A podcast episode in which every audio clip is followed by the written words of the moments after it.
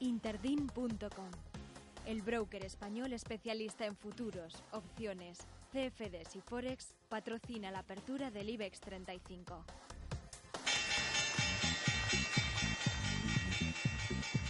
Claves del mercado europeo.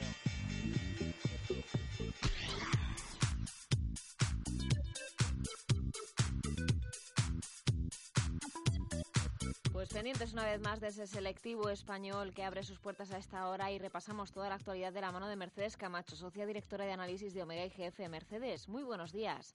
Hola, muy buenos días. Pendientes de ese IBEX 35 que busca nuevos apoyos para intentar eh, continuar con su senda alcista y con un dato eh, de primera hora que viene desde Alemania.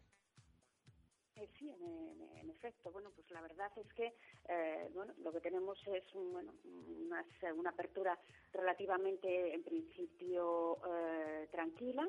pero bueno, yo casi destacaría algo importante que hemos conocido esta mañana en China y es, bueno, sabemos que los bancos centrales están ahora dispuestos a hacer todo lo que sea necesario por, por fomentar el crecimiento, luchar contra la deflación y bueno, la semana pasada nos encontrábamos con esa sorpresiva bajada de tipos en China. Ayer anunciaban que podían volver a bajarlos y esta madrugada hemos visto que han bajado los tipos eh, repo, eh, que son las operaciones a mayor corto plazo, a 14 días, al 3,2 desde el 3,4. Mientras, desde luego, nos vayamos encontrando con, bueno, pues con ese eh, afán por parte de los bancos centrales de seguir impulsando o seguir estimulando con mayores inyecciones de liquidez eh, a la economía y desde luego los bancos centrales perdón, los mercados sigan percibiendo que eso va a ser así, pues en principio, en principio cabe pensar que bueno, pues que el recorrido alcista de, de bueno, pues de los activos, entre ellos de la renta variable, va a continuar un recorrido al alza de la renta variable salpica ese IBEX 35 que arranca la jornada con, con números eh, verdes. Eh, ha pasado a recortes también en los primeros minutos. Eh, de momento, viendo hacia dónde se, se dirige. Teníamos también, aparte de, de, Asia, que sigue siendo una referencia también en estos días por esos bancos centrales que siguen intentando apoyar esa recuperación. No sabemos si ficticia o ya apoyada también sobre fundamentos más más sólidos, tenemos un crudo que vuelve a bajar de los 80 dólares y leíamos esta mañana que uno de los principales perjudicados podía ser Rusia. Pues eh, sí, en efecto, hay que tener en cuenta que bueno para Rusia es muy importante el, crudo y evidentemente pues eh, uno de sus principales eh, fuentes de ingresos. Esta semana vamos a tener una, cita muy importante en este aspecto en el mercado de materias primas, que es el jueves. El jueves, como sabemos, se reúne en Viena la OPEP bueno para decidir y debatir para tomar alguna medida contra ese continuo descenso del precio del crudo. por primera vez en siete años parece que no hay una idea clara eh, de las medidas que se van a tomar. Eh, de sus 12 miembros, eh, la mitad estarían a favor de una reducción de la producción para hacer subir el precio del crudo, la otra mitad aboga por un status quo. Bueno, pues quizás entre esta tirantez y nerviosismo que incluso existe dentro de la OPEP se, se traslade a los, a los mercados, sobre todo al mercado del crudo, y bueno, pues evidentemente yo creo que esa tensión se va a notar y por el momento lo que está haciendo y yo creo que va a seguir haciendo a ver qué es lo que ocurre el próximo jueves, vamos, este jueves será bueno pues seguir forzando el precio del crudo a la baja.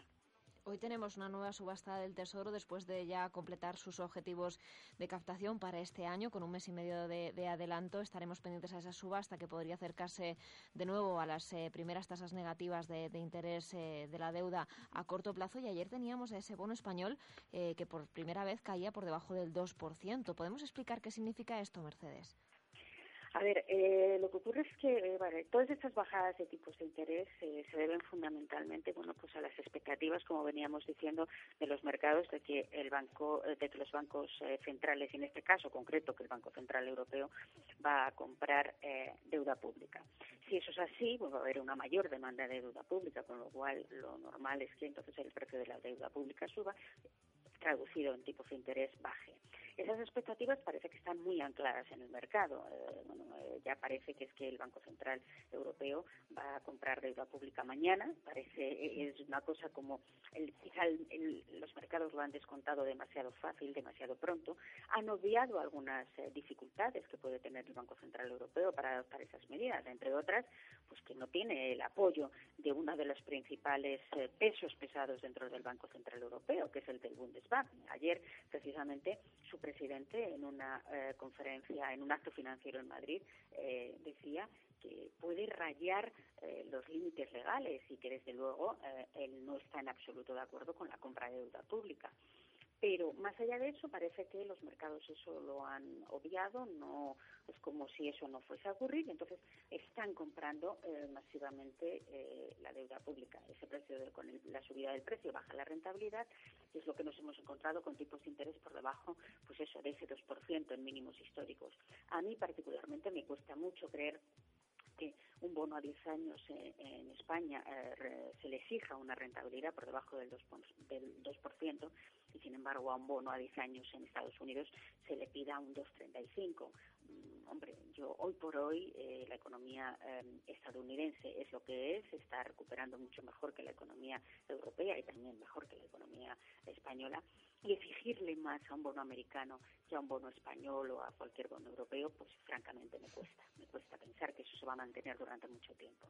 Estamos viendo unas divergencias, Mercedes, que, que nos sorprenden, yo creo, un poco a todos, pero la, la realidad es la, la, que es, igual que cuando vemos en Estados Unidos que se van haciendo máximos tras máximos en la bolsa, decimos esto hasta, hasta dónde va a llegar, pero lo que dice muchas veces nuestro compañero Eduardo Bolinches cuando analiza el mercado americano, ¿no? Nos tenemos que rendir a las evidencias.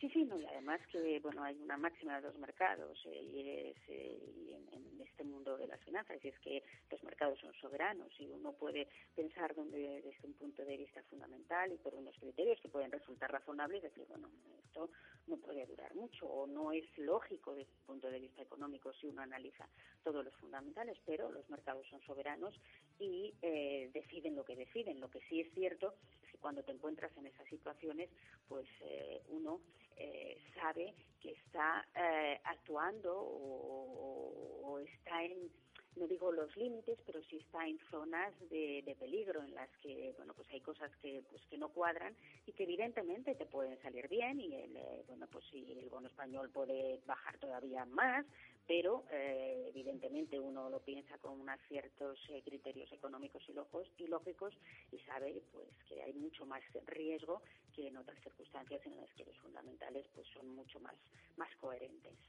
Nos vamos a quedar con esa recomendación también para, para vigilar más allá de, los números, Mercedes. Muchas gracias por explicarnos eh, el tema del bono, porque creo que hay muchos inversores también eh, preocupados, inquietos eh, sobre ese descenso también. Estaremos pendientes de esa subasta y de esa colocación y seguiremos la, la actualidad, a ver qué sucede también con los datos macro que tenemos en Estados Unidos en el día de hoy.